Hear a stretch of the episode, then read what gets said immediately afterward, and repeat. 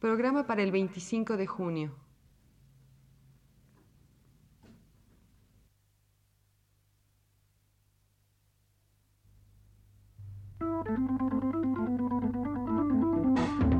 Radio Universidad presenta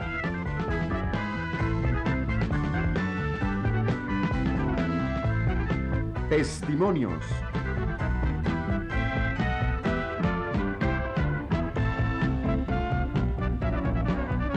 Un programa a cargo de Josefina Solares.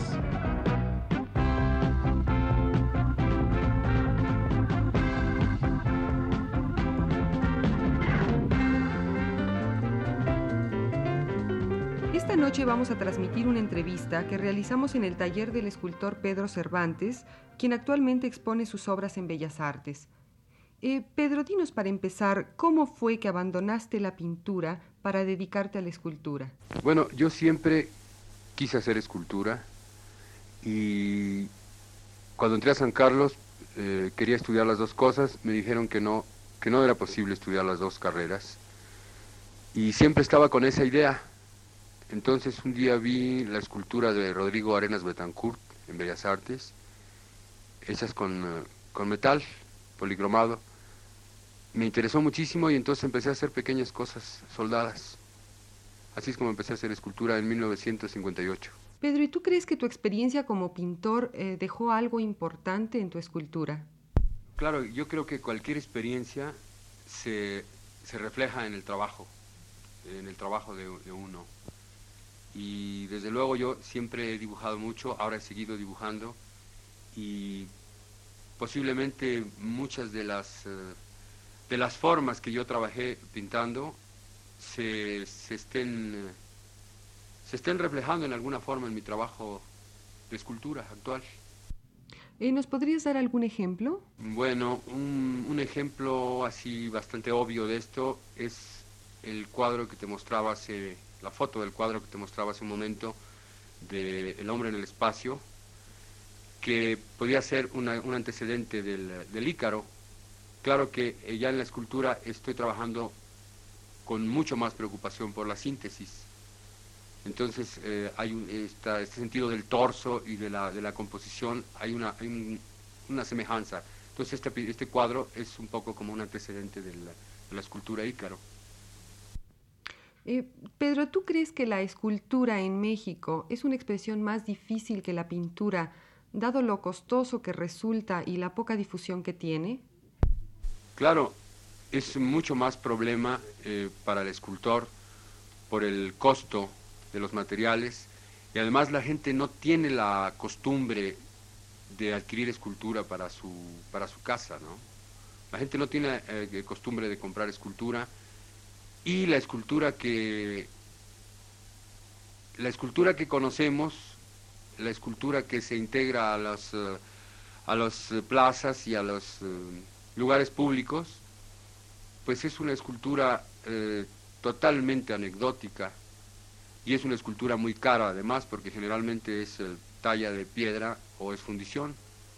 Entonces, desde luego, eh, para el escultor en México es un gran problema desarrollarse por la falta de medios y por el costo de los materiales.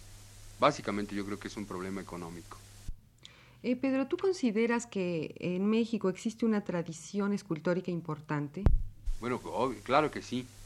La, la escultura prehispánica es eh, un antecedente mucho, muy importante, pero también creo que los escultores mexicanos no, no han sabido tomar esta tradición. Entonces, se ha tomado lo prehispánico en una forma literal, entonces es absurdo eh, actualmente estar haciendo eh, escultura prehispánica, porque sería una es una falsedad, ¿no? Pero el antecedente eh, de la escultura prehispánica es mucho, muy importante y curiosamente, teniendo esta tradición escultórica, los mexicanos, no hemos sabido tomarla. Por ejemplo, en Moore, en Inglaterra, ha hecho casi toda su obra eh, muy influenciado por la escultura prehispánica. Entonces eh, hay un antecedente maravilloso, riquísimo, que es muy digno de, tomarse, de tomarse en cuenta y de tomar como, como antecedente, pero no como una copia, sino hacer una escultura con los materiales, con la tecnología actual, pero sí hay mucha, una gran lección en el arte prehispánico.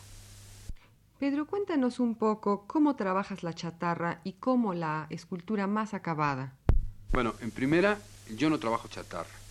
Yo empecé haciendo escultura con chatarra por el mismo problema que hablábamos anteriormente, que es el problema económico.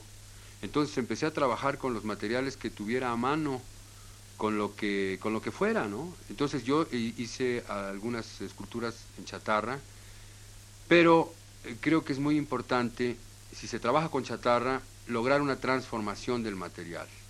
Porque hay esculturas eh, hechas con chatarra en donde no se logra esa transformación y entonces siguen siendo chatarra. O sea que es chatarra, eh, no es escultura de chatarra, es, sigue siendo desperdicio, ¿no? Entonces creo que es muy importante lograr una transformación del material. Entonces, actualmente estoy trabajando con partes producidas en serie. Eh, tú conoces la exposición que tengo en este momento en Bellas Artes. Está hecha en gran parte, eh, está estructurada con defensas de auto, pero transformando las defensas, transformándolas a base de, forja, de soldadura, de pulido y dándoles un acabado de, de níquel o de cromo. Ahora, la que tú me decías, las piezas más acabadas, son piezas que han sido también forjadas ah, en, acero o en cobre o en latón y después se ha sacado molde y se ha hecho uh, un vaciado, una fundición en bronce. Pero la mayoría de mi trabajo es acero forjado, pulido y soldado y cromado. Con este eh, cosa del cromo estoy tratando de, además de dar un acabado, si el problema en la escultura es eh, la intemperie, por ejemplo, que se necesita un acabado que sea anticorrosivo. Entonces, eh, esta misma relación de las partes del auto me llevó al cromo, además buscando eh, un sentido de reflejos y también de integrar al espectador en, la obra, ¿no? Por ejemplo, el mural, el mural que hice para el edificio del Colegio de Arquitectos, está hecho en lámina de aluminio forjada, soldada, con incrustaciones de acero cromado. Entonces, la idea es integrar el color, integrar eh, al espectador en la obra. O sea que el es, es, un mural escultórico, obviamente es un mural, un relieve mural escultórico, pero con un sentido eh, de pintura, como, como alguien lo, decía, no, no, me acuerdo quién, decía que era una cosa con un sentido pictórico también, pero lo importante es que la gente al, al observarlo, al moverse, al acercarse, da el color a la obra y en cierta forma se integra a ella. Entonces trabajé con esa idea. Y con la idea de la luz también, porque el aluminio es un material muy reflejante y había que eh, trabajar los volúmenes y los espacios de forma que eh, funcionaran de acuerdo con el movimiento del espectador y con los cambios de luz. Eh, Pedro, tengo entendido que estás realizando un mural automotriz para el IMSE. ¿En qué consiste este trabajo? Bueno, este es un trabajo que creo que es muy interesante por varias cosas.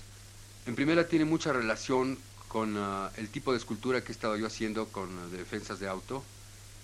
Y además eh, creo que es muy importante que eh, el gobierno o instituciones privadas se interesen por integrar a, tanto a sus eh, edificios, o en este caso es para ambientar una exposición de la industria automotriz, que se interesen por la participación del artista en, estas cosas, ¿no? Entonces este es un mural que está siendo estructurado con una serie de partes no de chatarra, son partes totalmente nuevas que integran el auto, las salpicaderas, las puertas, eh, los techos, los pisos del, carro, usando eh, toda esta belleza y esa, esta limpieza del diseño industrial que tiene una función y en este caso lo estoy usando como como elementos para composición de, este mural sin hacer ningún cambio, sin hacer ningún cambio en, el diseño de las piezas, simplemente haciendo una, composición a base de los elementos prefabricados, digamos. Y creo que es también muy interesante porque además de la relación del arte con industria, eh, es como una respuesta también usar todos estos elementos industriales, automotrices o mecánicos, es una respuesta del artista a esta mecanización en que, en que vive el ser humano en todas las ciudades. Entonces, eh, la escultura, la pintura y muchas manifestaciones de arte están usando toda una tecnología actual y creo que es muy importante. O sea, la técnica al servicio del hombre, la máquina, la mecánica al servicio del hombre, no el hombre mecanizado o el hombre al servicio de la máquina. Este sería el sentido de esto.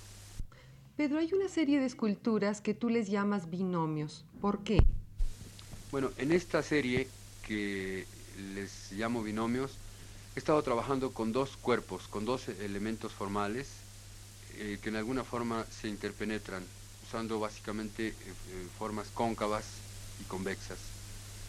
Em, en el mural, por ejemplo, en el mural de El águila en la serpiente, está inspirado, por decirlo así, o sea, he tomado todo este sentido de Quetzalcoatl, que es la, es la, la serpiente emplumada, ¿no? Es la serpiente que representa la tierra y el águila que representa el sol o el cielo. O sea, es una relación, es una relación de opuestos que en alguna forma se complementan. Entonces, eh, en la escultura está usando eh, elementos formales cóncavos y convexos eh, que se interpenetran y además tienen un sentido de movimiento, o sea que estas esculturas, estas esculturas formadas, que llamo binomios, formadas por dos elementos, giran sobre su eje cada uno y es una escultura que se, que se está cambiando su forma, está generando un espacio de luz entre los dos cuerpos que cambia eh, eh, constantemente al mover algunas de las dos partes o al mover las dos. Entonces, este es, este es el sentido de esta, de esta serie de los binomios. Muchas gracias, Pedro. Esta fue una entrevista realizada en el taller del escultor Pedro Cervantes, que está exponiendo sus obras en Bellas Artes. Radio Universidad presentó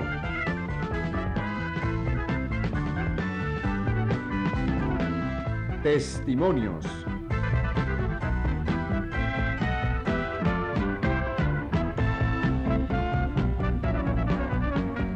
Programa a cargo de Josefina Solares.